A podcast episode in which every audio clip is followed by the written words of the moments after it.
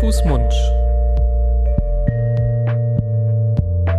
Der Podcast über Kinder- und Jugendmedizin.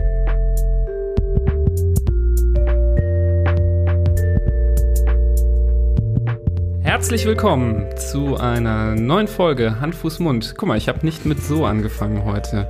Habe ich mir ganz schwer vorgenommen. Sehr gut, du lernst schnell. Grüß Gott.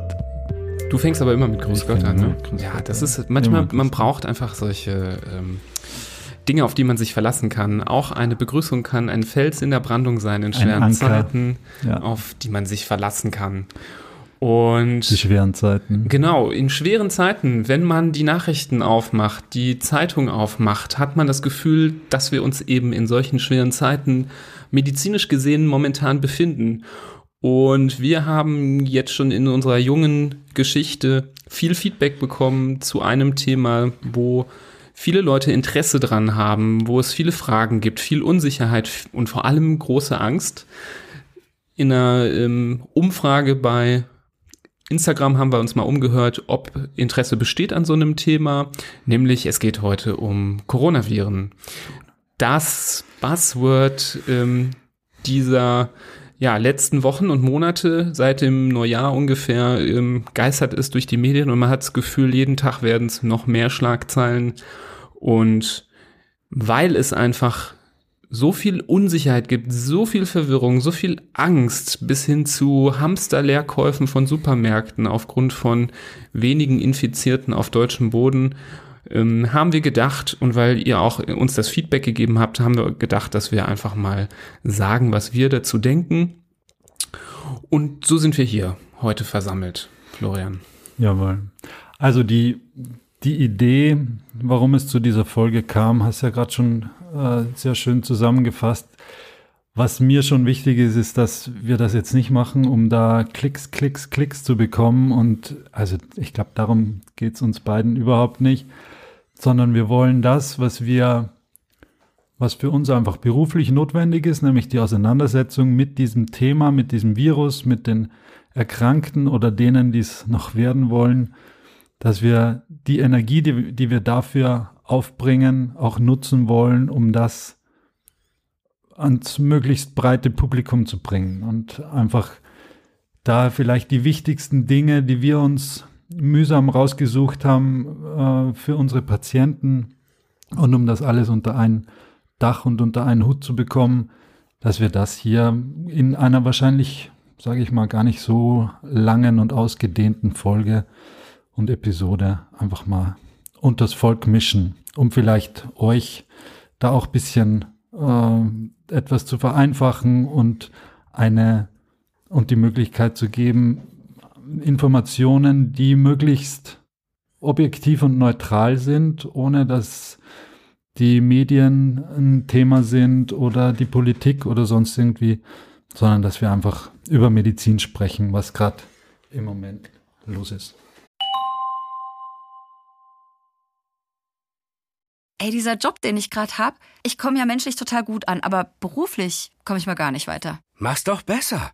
Mit einem Job bei SOS Kinderdorf machst du nicht nur einen Job, sondern du kannst wirklich etwas bewirken. Du kannst dich weiterbilden und kommst beruflich voran. Bewirb dich jetzt auf einen von vielen Jobs. SOS Kinderdorf. Mach's doch besser.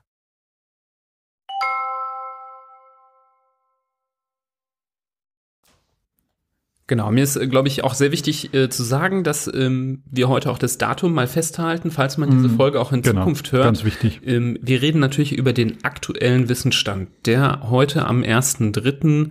ähm, 2020 äh, abends für uns zur Verfügung steht. Darauf bauen wir auch unseren Informationsschatz auf, denn eben weil wir es verhindern wollen, einfach irgendwas rauszuhauen, was kein Hand und Fuß hat. Und das ist nämlich das Problem ähm, momentan in der Medienlandschaft, das wir sehen. Es wird viel Panik gemacht. Es ist ein Thema, das sich natürlich bei den Medien gut verkauft. Ähm, ich glaube, es ist selten so viel los gewesen auf ähm, Online-Nachrichtenportalen oder irgendwelchen anderen ähm, Informationsquellen. Es haben sich wahrscheinlich selten so viele Zeitschriften verkauft, selten schalten so viele Leute in die Tagesschau wie aktuell, weil einfach die Leute Angst haben. Und da wird, glaube ich, schon viel darauf geachtet, dass ein Thema möglichst knallig ist und nicht neutral betrachtet wird ähm, auf äh, Basis von ähm, den wissenschaftlichen Grundlagen. Man muss natürlich sagen, Stand jetzt gibt es einfach auch noch nicht viele Studien. Es ist einfach so, ähm, dass sich die Krankheit außerhalb von China verbreitet hat oder beziehungsweise das Virus ist ja noch relativ jung und frisch, so dass außerhalb von China sowieso nur wenige Daten ähm, bisher entstanden sind und wie man es kennt, ähm, ich glaube, chinesische Daten muss man natürlich auch ein bisschen mit Vorsicht betrachten. Es gab auch Informationen darüber, dass die nicht so schnell und nicht so offen damit ähm, an die Öffentlichkeit gehen wollten. Ich denke auch so ein bisschen aus Angst davor, kritisiert zu werden. Und ähm, die möchten natürlich immer zeigen, dass sie stark sind und alles im Griff haben. Deswegen muss man natürlich alles mit ganz viel Vorsicht betrachten. Uns ist aber heute wichtig, das, was wir wissen über das Thema, vor allem in Bezug auf Kinder- und Jugendmedizin, denn dafür seid ihr ja hier, um darüber was zu erfahren, ähm, für euch möglichst gut darzustellen. Mhm. Und ich glaube, wir fangen am besten gleich mal an und beschäftigen uns mit den einfachen und wichtigsten Fragen zu diesem Thema. Kurz vielleicht, was ist es überhaupt? Was kann ich tun? Was muss ich tun? Was brauche ich nicht tun? Und was bedeutet das für mich, wenn ich gesund bin oder auch wenn ich krank bin? Das äh, geht ja vielleicht im Moment oder gibt es ja beides ähm, dass ihr vielleicht vor dem Podcast sitzt und euch denkt, eigentlich habe ich seit drei Tagen das Gefühl, dass ich krank werde oder krank bin. Habe ich jetzt Corona oder muss ich zum Arzt oder darf ich nicht mehr vor die Tür oder, oder, oder. Also, es ist, kann man glaube ich ganz unspektakulär anfangen, es ist natürlich ein Virus, das Ganze, dieses Coronavirus, da gibt es unterschiedliche Bezeichnungen, Covid-19 oder SARS-CoV-2 oder wie auch immer. Ähm, es handelt sich um ein Virus, das von Mensch zu Mensch übertragen wird. Ganz hauptsächlich und großteils eigentlich, man kriegt es eigentlich nicht von Tieren, außer der erste äh, Mensch in China, der es wahrscheinlich im Dezember irgendwo von einem Wildtier sich eingefangen hat, aber seitdem gibt es eine Übertragung von Mensch zu Mensch. Ähm, über eine sogenannte Tröpfcheninfektion, über die haben wir in vorangegangenen Episoden schon immer wieder mal kurz gesprochen. Also Speichel oder ähnliches, das äh, auf das durch die Luft übertragen wird oder äh, auf von Händen äh, bei der Begrüßung oder ähnliches ins Gesicht gepackt wird oder sonst irgendwie. Dadurch wird dieser Virus übertragen. Genau. Ich glaube, streng genommen spricht man ja von so einer sogenannten Zoonose. Das bedeutet eine Krankheit, die von, von Tieren ursprünglich stammt und auf Menschen übertragen wurde. Aber mittlerweile sind die Coronaviren, fühlen sich, glaube ich, so wohl im, im Menschen als Wirt, dass es ähm, schon auch als äh, menschliche Erkrankung anzusehen ist. Und man, man kann streng genommen ja eigentlich sagen, anders als ein anderes Virus von der Übertragung ist es ja gar nicht. Also wir kennen das von allen möglichen Viren, ob man jetzt ähm, Influenza hat oder ähm, Schnupfen oder irgendwelche anderen Viren, die vor allem in den oberen Atemwegen Erkrankungen machen. Wenn man hustet, wenn man niest, wenn man ähm, die Hände nicht wäscht und äh, dem anderen äh, ein High Five gibt, die Geschichte kennen wir aus einer vorherigen Folge, werden ähm, Viren einfach schnell übertragen und so ist es bei dem Coronavirus auch. Und vielleicht können wir deswegen das Pferd so ein bisschen von hinten aufrollen und direkt mit den Schutzmaßnahmen anfangen. Ähm, was sind die wichtigsten Maßnahmen, um einfach ähm, zu verhindern, dass man sich ansteckt oder andere Leute ansteckt, ist einfach eine vermehrte, vermehrtes Aufpassen auf die Händehygiene, ähm, gutes Händewaschen, gründliches Händewaschen, immer dann, wenn man mit ähm, fremden Dingen in Kontakt geraten ist. Ähm, besser ist es tatsächlich sogar, sich die Hände zu desinfizieren. Ähm, das ist aber keine Pflicht. Also wenn man sich gut die Hände wäscht, das ist äh, in der Regel total ausreichend. Ähm, und wenn man sie nicht sofort schafft zu waschen oder sofort schafft zu desinfizieren, sollte man einfach darauf achten, dass man mit der Hand nicht sich in die Nase oder in den Mund ähm, fasst, weil das wäre oder ins der, Auge. oder ins Auge, genau an irgendwelche Schleimhäute, mhm. weil das wäre der Eintritt ähm, für diese Viren dass man da so ein bisschen vorsichtiger ist. Und wenn man selber merkt, ähm, ich muss niesen, ich muss husten, wie man, wie es sich eigentlich auch gehört, dass man eben nicht dem anderen ins Gesicht hustet oder niest, sondern dass man zum Beispiel die Ellebeuge in die Hand nimmt oder sich wegdreht in eine Richtung, ähm, wo keiner äh, sich gerade aufhält. Mhm. Das wären so die Maßnahmen. Und natürlich, wenn ihr jemanden seht, der jetzt gerade in dieser Phase ganz besonders krank ist, aber auch sonst. Also es gehört ja auch ein bisschen zum gesunden Menschenverstand, wenn ich mich jetzt äh, gegenüber von jemandem setze in der Bahn und der hustet sich die Seele aus dem Leib, da würde ich mich Corona hin oder her vielleicht trotzdem ähm, auf einen anderen Platz setzen, weil ich möchte weder auch eine Influenza mir holen, noch möchte ich mir Hand, Fuß, Mund holen oder irgendwelche anderen viralen Erkrankungen. Deswegen die Vorsichtsmaßnahmen, die man sowieso eigentlich einhält, einfach vernünftig weiter behalten.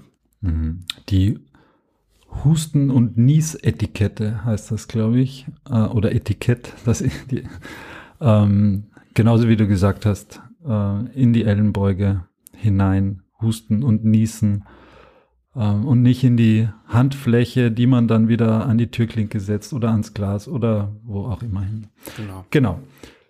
Ähm, wie kann ich mich schützen, sinnvollerweise, im Moment in aller Munde und auf fast aller Munde, ein Mundschutz. Ähm, Libras, was sagst du dazu? Soll ich mir morgen einen Mundschutz holen und so wie man die Bilder aus Asien kennt, den ganzen Tag damit rumlaufen, beim Einkaufen, beim Arbeiten, wann auch immer, Mundschutz drauf und alles wird gut? Nein, das ist äh, leider auch ein weit verbreiteter Irrglaube, sonst wäre Mundschutz ja auch nicht äh, flächen, flächendeckend in Deutschland mittlerweile auch ausverkauft in Apotheken. Ähm, es wird vor allem der chirurgische Mundschutz gekauft, den man kennt, so ein dünnes Tuch, was man vor den Mund legt und mit so zwei Gummibändern hinter die Ohren schnallt. Also, wenn man die Hände zum Beispiel nicht gut desinfiziert wäscht, bringt ein Mundschutz gar nichts. Ein Mundschutz ähm, schützt aber einen auch ähm, nicht äh, vor Atemwegsinfektionen dauerhaft, weil an so einem Mundschutz kann links und rechts, oben und unten können auch ähm, Keime vorbeigehen. Solche Mundschütze haben natürlich die Möglichkeit, uns so ganz oberflächlich vielleicht einen Ticken mehr zu schützen, als wenn wir ohne Mundschutz rumlaufen würden. Aber ernsthaft wirklich in einer Situation, ähm, in der ähm, wirklich jemand mir gegenüber sitzt und mir ins Gesicht hustet oder niest, wird mir der Mundschutz auch nichts bringen. Also da kann man, glaube ich, ganz beruhigt sein. Lieber versuchen, die vernünftigen Maßnahmen einzuhalten ohne Mundschutz, als dass man ähm, unvorsichtig herumläuft und ähm, sich den Mundschutz umschnallt und denkt, dann ist alles gut. Mhm, genau.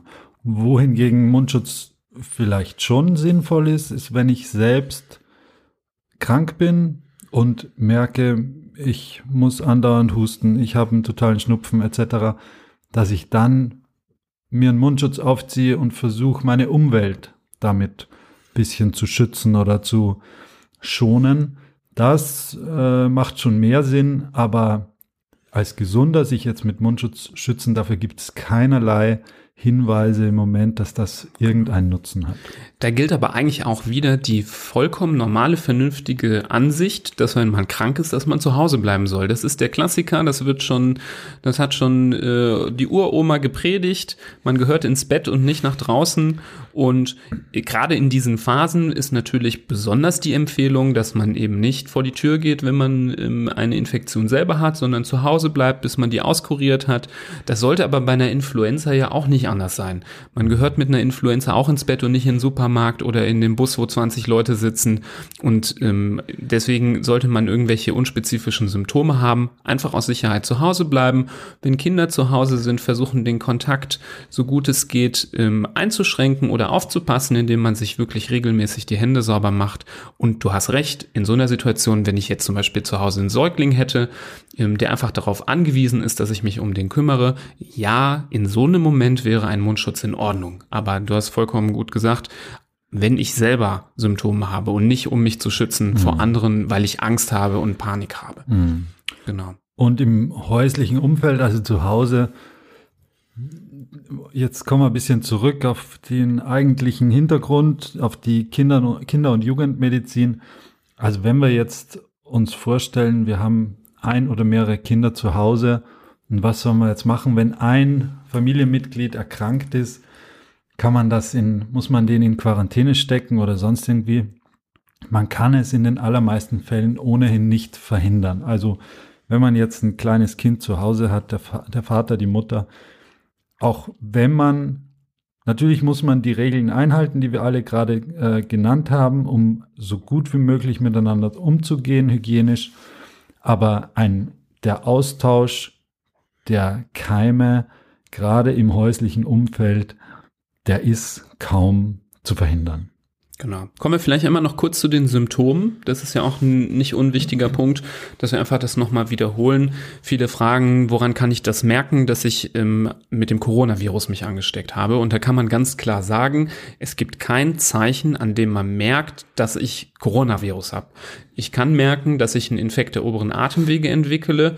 Und da kommt auch schon der Punkt weil mhm. was, was es ist, kann ich nicht genau sagen.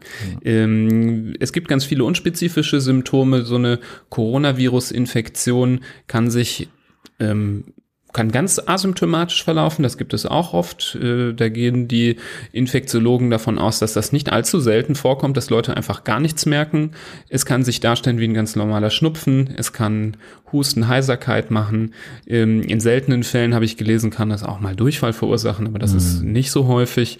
Ähm, und das, wovor alle Leute Angst haben, das ist nämlich ähm, diese Covid-19-Erkrankung. So hat man äh, bei der WHO, der Weltgesundheitsorganisation, die ähm, Lungenentzündung durch ähm, das Coronavirus genannt, ähm, die aber wirklich nur in den seltensten Fällen auftritt. Und man muss noch mal ganz klar betonen, dass ähm, die ersten Studien zeigen, dass die meisten Leute in, in, also Betonung auf die meisten, es gibt immer Ausnahmen, aber die meisten Leute, die von so einer schweren Infektion betroffen sind, entweder höheren Alters gewesen sind, da sprechen wir von äh, Leuten im Alter von 70 und aufwärts, oder ähm, relevante Vorerkrankungen gehabt haben, zum Beispiel der Lungen oder des Herz-Kreislauf-Systems, ähm, wenn sie dann betroffen worden sind. Die Leute, die ähm, eine, ähm, einen guten Gesundheitszustand haben, die kommen in der Regel glimpflich davon. Wenn man jetzt zum Beispiel an die Leute denkt, die aus China eingeflogen sind und in der Quarantäne waren,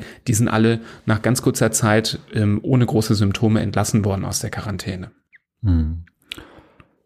Die Mitmenschen sozusagen, die aber an Vorerkrankungen leiden, auf die muss man halt dann besonders aufpassen. Das sind die, die es zu schützen gilt, auch wenn wir selbst sagen, ja gut, ich bin ja gesund, so eine Coronavirus-Infektion, was, was soll mir die anhaben? Genauso wie es oft mit einem grippalen Infekt oder auch mit der Grippe an sich äh, man, man das darüber sagt. Aber es geht genau um die, bei uns um die Kinder mit den Vorerkrankungen, äh, auch, aber auch natürlich um die Erwachsenen mit den von dir genannten Vorerkrankungen, die dann besonders gefährdet sind, dann genau. schweren Verlauf zu entwickeln. Also selbst wenn ich jetzt nicht so große Angst hätte und frei herumlaufe und denke, ach ja, das wird schon nur ein Schnupfen sein, auch an, muss ich an meine äh, liebe Oma denken, die da mit den 85 Jahren zu Hause sitzt, die ist natürlich gefährdet, wenn sie ähm, getroffen wird von einer Coronavirus-Infektion im hohen Alter. Das kann die deutlich weniger gut wegstecken als jemand, der äh, jung und knackig ist. Deswegen, ähm, auch wenn man selber nicht so viel Angst um sich hat ähm, oder vielleicht auch nicht so um ähm, das äh, enge Umfeld, einfach nur aus äh, ja, Menschlichkeit daran denken, dass mhm. andere Leute ähm, auch geschützt werden müssen und deswegen vorsichtig sein. Mhm. So, wann muss ich zum Arzt? Zu welchem Arzt muss ich? Muss ich überhaupt zum Arzt oder muss ich zum Gesundheitsamt oder sonst irgendwie? Ich glaube, das sollten wir auch noch kurz einmal den tagesaktuellen Stand. Ich glaube, das ändert sich auch innerhalb von wenigen Tagen wieder und Wochen weil einfach, wenn sich die Erkrankung ausbreiten wird und man sieht ja an Asien, dass das um sich greift, wo es zig und ich glaube mittlerweile 100.000 Infizierte gibt. In Deutschland sind es mittlerweile noch zweistellig, aber wenn das mehr wird, dann wird diese ganze Abstreicherei und Testerei wird natürlich in sich zusammenbrechen und dann kann man nicht mehr jeden, der diese Symptome hat, äh, auch abstreichen. Aber im Moment, um eine, eine weitere Verbreitung zu verhindern, gibt es gewisse Maßgaben, ähm, wann man äh, eine Diagnostik vollführen soll und wann nicht. Und ich glaube, ganz naheliegend ist es bei denen, die aus Risikogebieten kommen. Das ist ganz wichtig, dass es Risikogebiete gibt weltweit für diese Viruserkrankungen. Das sind nicht viele, aber das ist vor allem Asien, also in, das sind äh, diese Wuhan-Provinz in China und noch ein paar. ähm, dann Hong, Hongkong, ist Hongkong? Nee, Hongkong nee, nicht, Hongkong aber nicht. Südkorea ist sehr, ähm, sehr stark Südkorea, betroffen, ja. ist neben dem, neben China der größte Pool. Genau. Und ich glaube, Iran, in Asien muss man Iran noch nennen. Genau. Iran und in Italien gibt es die Lombardei und eine Stadt namens Wo, ähm, die auch zu den Risikogebieten gehören. Wenn man in diesen Gegenden war, war innerhalb der letzten zwei Wochen und Symptome hat, also respiratorische Symptome heißt Symptome einer Atemwegserkrankung mit Husten, produktivem Husten, ähm, Atemnot, äh, Fieber, dann sollte man sich abstreichen lassen. Also einen einfachen Nasen-Rachenabstrich durchführen lassen, um zu überprüfen, ob man erkrankt ist. Genau. Ich glaube, das ist wichtig, dass man dann, wenn man Symptome merkt, auch einmal kurz online nachguckt auf den verlässlichen Quellen, vor allem des Robert Koch Instituts, ähm, auch abgekürzt RKI, habt ihr sicherlich im Rahmen der Berichterstattung gehört, weil natürlich die ähm, Risikogebiete sich immer wieder ändern, beziehungsweise mhm. momentan erweitert sich der Kreis. Vor ein paar Wochen war es, äh, war Italien zum Beispiel noch nicht dabei, das ist jetzt dazugekommen es ist durchaus möglich, dass ähm, auch Deutschland irgendwann zu einem Risikogebiet äh, wird, wenn wir ähm, hier mehr Fälle haben. Das ist, ähm, das, das ist natürlich dann schwierig, weil wir sind ja hier in Deutschland, dann war ja, ja irgendwie jeder im Risikogebiet in Anführungsstrichen, aber gerade wenn man im Urlaub war, kann das sein, dass ich eine Woche nachdem ich aus dem Urlaub zurückgekommen bin, das Gebiet, wo ich war, zum Risikogebiet ernannt wird. Zum Beispiel. Mhm. So hat es, glaube ich, jetzt auch viele getroffen, die in Italien waren zum Skifahren ähm, in, der, in der kühlen Jahreszeit und zurückgekommen sind und dann erst retrospektiv gesehen haben, oh, jetzt ist Italien zum Risikogebiet geworden.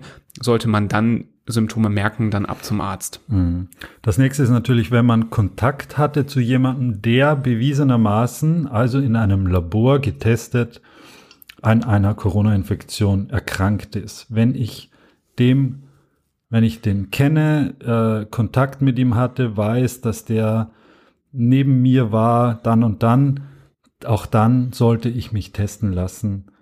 Ähm, das sind so die, die härtesten und das sind, glaube ich, auch die beiden Kriterien, wann so ein Fall an das Gesundheits genau. Gesundheitsamt gemeldet genau. wird. Und das ist besonders wichtig, nämlich dann kommen wir auch zu dem Punkt, ähm, heißt das denn, jetzt muss ich unbedingt in Quarantäne in der Klinik in so ein äh, luftgeschütztes Einzelzimmer für 14 Tage verstaut werden? Nein, eben nicht. Ähm, die beste Quarantäne ist ähm, eigentlich zu Hause, weil man zu Hause gut versorgt ist, da alles hat, was man braucht und solange die Symptome nur im harmlosen Bereich sind, dort super aufgehoben ist. Also in eine Quarantäne bedeutet ja auch nicht, dass da irgendwie was mit einem gemacht wird. Es bedeutet einfach nur, dass man sich zurückzieht, dass man in einem ähm, geschützten Raum ist, weder andere Leute ansteckt, noch äh, selber irgendwie noch weiter ähm, ähm, getroffen wird von anderen Dingen. Und deswegen werden die meisten Leute dann, die positiv getestet werden, dann auch trotzdem wieder nach Hause geschickt. Und da ist dann das Gesundheitsamt, wenn diese Risikofaktoren ähm, eingetroffen sind, glaube ich, im engen Kontakt mit den Familien, mit den Betroffenen. Die melden sich bei denen, die fragen regelmäßig nach und gucken, kommen Warnsignale, wann jemand in die Klinik muss, rechtzeitig. Äh, wenn sie nicht kommen, bleibt man einfach für eine gewisse Zeit zu Hause und bekommt dann irgendwann die Empfehlung, jetzt ist alles gut, jetzt kannst du wieder rausgehen. Mhm. Und es gibt in Deutschland niemanden, der wirklich unter Quarantäne gestellt worden ist bis jetzt. Also es gibt die Empfehlung, dass wenn man sich dementsprechend fühlt oder auch wenn der Nachweis erbracht ist, dass man erkrankt ist, dass man zu Hause bleibt und Kontakte vermeidet, aber eine sozusagen eine richterlich angeordnete Quarantäne, wie man es auch aus Asien kennt, die gab es in Deutschland jetzt im Rahmen dieser Erkrankung oder dieser ähm, ja, Erkrankungswelle noch nicht. Und meine Einschätzung ist, die wird es auch nicht geben, weil es so um sich greifen wird, ähm, dass, es, dass das gar nicht mehr möglich ist. Ja. Wollen wir mal zu den Kids kommen? Ja. Jetzt haben wir die Hörer so lange hingesch ja. äh, äh, ähm, ja, äh, auf die Folter gespannt. Ihr wollt natürlich hören, was, was gibt es da zum Thema Kinder. Um die machen wir uns ja Sorgen, um unsere Kinder, dass wir die irgendwie anstecken oder dass die sich irgendwie in der Kita anstecken oder bei dem kranken Lehrer, der jetzt irgendwie positiv getestet worden ist. Ähm, all das kann ja auch möglich sein. Und ähm, man, man hört ja auch immer wieder von den Todesfällen. Und das ist ja das, was uns Angst macht. Denn ähm, in den Medien äh, wird das alles immer wieder ganz groß äh, ähm, aufgebauscht. Äh, Dann hat man wieder Top-Nachricht äh, ganz oben auf Tagesschau. Todesfall in dem Land, Todesfall in dem Land. Und man hat das Gefühl, wenn ich Coronavirus habe, dann bin ich in Lebensgefahr. Und ähm, da muss man natürlich ganz vorsichtig sein. Die ersten Wochen wurde ganz viel verglichen mit der der Influenza, mit der Grippe. Ähm, da haben viele Medien ähm, oder Experten gesagt, na ja, wir wissen nicht, wahrscheinlich ist es genauso gefährlich wie eine Grippe. Die meisten Leute laufen trotz möglicher Impfungen auch äh, ohne Grippeschutz durch die Gegend. Mhm. Und ähm, realistisch gesehen, wenn man, ähm, wenn man es ernst meint, wenn man keine Angst vor der Grippe hat und sich nicht impfen lässt, dann muss man auch wegen des Coronavirus keine Angst haben. Dann gab es nochmal so einen Twist, dass es äh, Informationen gab, dass es vielleicht ein bisschen gefährlicher ist als die Grippe. Und da muss man ganz klar sagen, das alles basiert auf so einer dünnen Schicht an Informationen, die so frisch sind, dass man eigentlich so, so früh noch gar nichts richtig sagen kann. Und selbst wenn es jetzt Daten gibt, dass es vielleicht etwas gefährlicher ist, dann kann das auch alles verfälscht sein, weil wirklich nur die Kranken, richtig Kranken erfasst werden und die, die nur einen Schnupfen haben oder an denen es so spurlos vorbeigeht, die werden ja alle gar nicht erfasst. Mhm. Vielleicht kommt am Ende raus, dass es unterm Strich genauso ist wie die Influenza, vor der ja bekanntlich kaum einer irgendwie große Angst hat, sonst wäre ja die Impfrate bei der Influenza ja deutlich größer. Und ich habe bei der Grippewelle auch noch nie einen leeren äh, mhm. Nudel, ne, leeres Nudelregal im Supermarkt gesehen. Also da könnte es sein, dass wir von derselben äh, Situation sprechen. Und wenn wir jetzt von Kindern sprechen, da habe ich ja, sagen wir mal jetzt vorsichtig ausgedrückt, gute Nachrichten. Es gibt nämlich eine große Studie, die ist erschienen vor heute, vor einer Woche, am 24.02.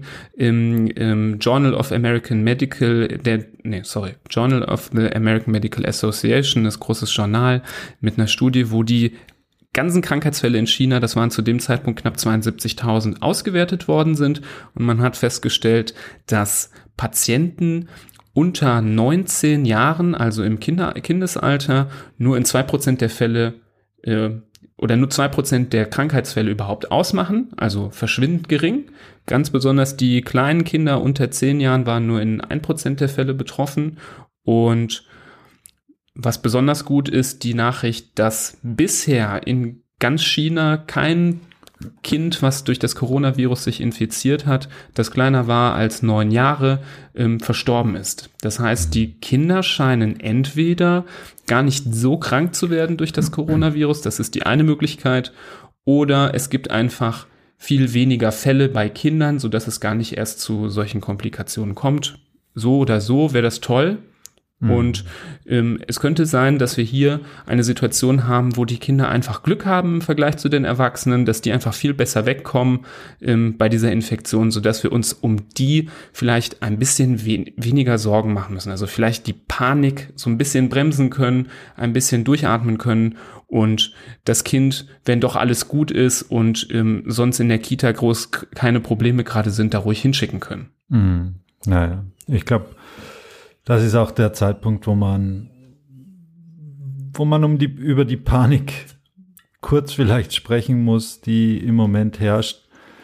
Also, dass die Nachrichten, die du da gerade überbracht hast, die sind natürlich für uns als Kinderärzte, aber auch für jeden Elternteil schon mal, schon mal gut, sagen wir so. Natürlich ist man weiterhin besorgt und die Sorge ist auch in Ordnung, weil wir haben es mit einer Erkrankung zu tun, die in dem Sinn äh, jetzt noch keiner kennt und keiner jahrelang äh, Erfahrung damit hat und äh, möglichst viele unabhängige Studien darüber gibt, sondern das besteht jetzt seit wenigen Wochen, das breitet sich auf der ganzen Welt aus. Das heißt, es ist so ein bisschen eine Black Box, schon langsam lichtet sich das Ganze. Man sieht, dass man einerseits es nicht eindämmen kann. Ich finde, das ist eine ganz wieder eine ganz wichtige Information nach der Schweinegrippe, nach SARS, nach was auch immer da war in den letzten Jahren. Man sieht, dass man die Ausbreitung so eines Virus nicht stoppen kann. Es gibt immer wieder Bemühungen, ich, äh, man muss den Patient X finden, den ersten, der sich infiziert hat und der erste, der es nach Deutschland gebracht hat und der erste, der es nach Amerika gebracht hat. Man läuft aber immer hinterher und diese, der Versuch, die, die Verbreitung dadurch zu verhindern, der scheitert eigentlich bei jeder dieser ähm, Pandemien ganz, ganz kläglich. Das ist die eine äh, Quintessenz, finde ich, daraus. Und das andere, diese Panikmache mh, hm, jetzt durch die Medien, die natürlich da einerseits, ja, die wahrscheinlich gar nicht so drauf aus sind, da jetzt objektive Daten zu liefern und den Stand der Dinge, wie es aktuell ist, sondern natürlich die Leserschaft, die Hörerschaft irgendwie an sich binden möchten und da zeigen möchten, dass sie hm, da die, die intimsten Neuigkeiten haben, was diese Erkrankung angeht das ist schon, das ist schon übel. Und wenn man sieht, dass dann wirklich es zu Hamsterkäufen kommt, die Regale äh, von Nudeln leer sind, ich, da frage ich mich, was, was, was glauben die Leute eigentlich und was ist, was ist, was sind da die Gedankengänge dahinter? Ich glaube, das sind auch viele davon, die andere Inf äh, Erkrankungen banalisieren. Das ist so mein Gefühl, dass dass das Hand in Hand geht. Das eine, ähm, da herrscht Panik bis zum Ende und auf der anderen Seite, wenn es jetzt um, ich nehme jetzt mal das Wort Masern in den Mund oder du hast auch schon von Impfungen ge gesprochen, das sind jetzt alles Mutmaßungen und, und eigentlich äh, hört es jetzt gerade auf mit den objektiven Daten natürlich, aber so mein Gefühl ist, dass, dass das eine Persönlichkeitsstruktur ist, die einfach ohnehin nicht zufriedenzustellen ist und dann wird jetzt Panik gemacht und dann wird das für sich genutzt und äh, ja, das, das finde ich das, das Negativste an der ganzen Erkrankung für ja. mich. So schlimm ist die Erkrankung gar nicht, ähm, auch wenn es Menschen trifft, die vorerkrankt sind, die haben wir schon benannt, auf die muss man aufpassen, aber alles andere zeigt, dass, dass da teilweise einige auf dem Holzweg unterwegs sind. Genau, ich glaube, die, die wenigsten, die vollkommen bewusst ein Kind zu einer Masern- oder Varizellenparty schicken würden, weil sie Impfungen, sagen wir mal, ablehnen, würden ihr Kind ähm, jetzt äh, in die Region Hubei nach Wuhan bringen auf die Coronavirus-Party. Ähm, ja. Ist jetzt nur so ein kleiner Hieb äh, von der Seite. Ja. Da wollen wir aber heute gar nicht drüber nee, sprechen. Ich glaube, das Wichtigste ist, um das aufzugreifen, was du gesagt hast, die Medien ähm, die wollen wir nicht verteufeln, die sind sehr wichtig, die leisten auch gute Aufklärungsarbeit trotz allem. Aber bei medizinischen Themen ähm, sind die Medien meiner Meinung nach ähm, nicht die Quelle der Information, die man wählen sollte, um sich richtig zu informieren. Weitgehend ähm, wird man da nur mit irgendwelcher ähm, Effekthascherei konfrontiert sein. Und ich würde jedem empfehlen, der Informationen sucht zu dem Thema, sich zum Beispiel auf die Seite vom Robert Koch Institut zu begeben mhm. ähm, oder eine andere klasse Seite ist ähm, www.infektionsschutz.de. Diese beiden Seiten würde ich euch sehr ans Herz legen, wenn ihr auch international gucken wollt. Auch die Seite der WHO, da gibt es auch so eine ähm, so eine Weltkarte, die immer live geupdatet wird, wo man drauf sehen kann, in welchem Land gibt es wie viele Fälle und wo sind die Gebiete gerade, wo ganz viel los ist, gerade was wir auch gesagt haben, dass man sich auch mal retrospektiv, wenn man Symptome hat, erkundigen kann, wo ich gerade im Urlaub war, ist da denn jetzt was gewesen oder nicht? Und wenn man sich dort umschaut zu dem Thema und eben nicht äh, auf ähm, Spiegel Online oder in irgendwelchen Facebook-Gruppen oder in irgendwelchen Chatrooms, ähm, da wird man einen Mischmasch haben mhm. von höchst qualifiziert bis höchst unqualifizierten Informationen, der wild durchmischt ist und wo es wirklich äh, ganz schwierig ist, selbst wenn man Ahnung hat, ähm, überhaupt rauszufiltern, was was ist. Mhm. Also wirklich ganz vernünftig sein, auf die Seiten des RKI oder infektionsschutz.de gehen und äh, sich dort die Infos holen. Mhm.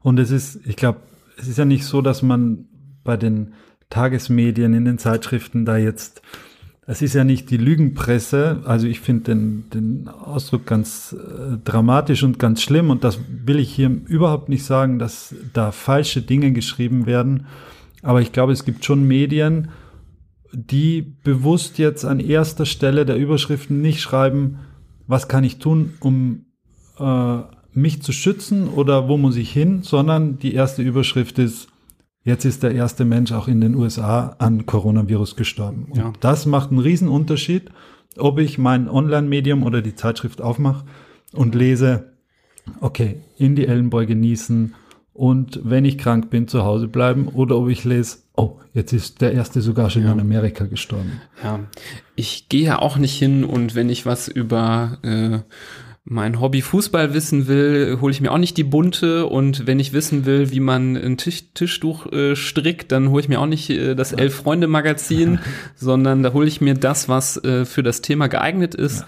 Und genauso ist es ähm, bei medizinischen Themen. Es gibt ganz tolle Websites ähm, und ähm, Informationsquellen online, die man ansteuern kann, die wir euch ans Herz legen.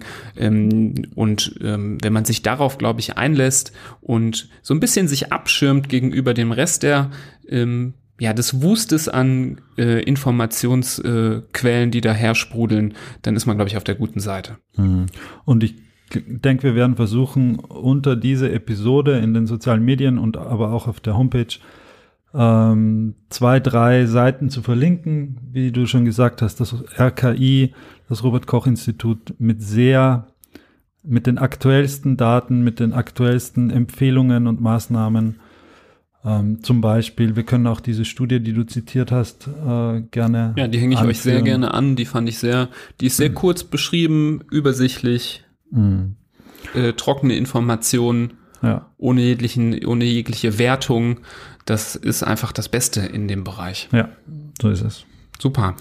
Gut, ich denke, das war jetzt ein guter, gutes Update über die aktuelle Situation. Wer weiß, vielleicht sprechen wir auch nochmal in Zukunft über das Thema, mhm. wenn es sich, wenn es sich weiterentwickelt. Ähm, wahrscheinlich ähm, ist zu erwarten, dass wir einfach ähm, irgendwann flaut es äh, wieder ab und ähm, verschwindet wieder aus den Medien. Das ist das, womit wir, womit wir schon irgendwie rechnen. Wann dieser Punkt dann erreicht ist, ist schwierig zu sagen. Ähm, das ist jetzt aber wie in so einem äh, ganz äh, schlechten B-Klasse äh, Virusfilm ähm, äh, endet, das glauben wir nicht. Seid beruhigt, haltet euch an die Vorsichtsmaßnahmen, informiert euch an den richtigen Quellen, seid vernünftig, kauft nicht den ganzen Supermarkt leer. Ähm, und, und dann, wenn dann nicht nur Nudeln. Es genau. gibt auch noch andere. Und wenn trotzdem, trotzdem sich jemand ansteckt oder sich äh, jemand krank wird, das ist auch kein Weltuntergang. Und wir haben es gerade auch nochmal betont, gerade im Bereich der Kinder in Anführungsstrichen vorsichtig ausgedrückt, weil es noch nicht viele Daten gibt, scheint das Ganze auch ein bisschen milder abzulaufen, sodass man von der Seite auch durchaus beruhigt sein kann. Gut. Nochmal der Appell, wie immer, Falls euch das gefällt, was wir hier tun, dieser Podcast Hand, Fuß, Mund, erzählt es euren Freunden weiter, die davon profitieren können.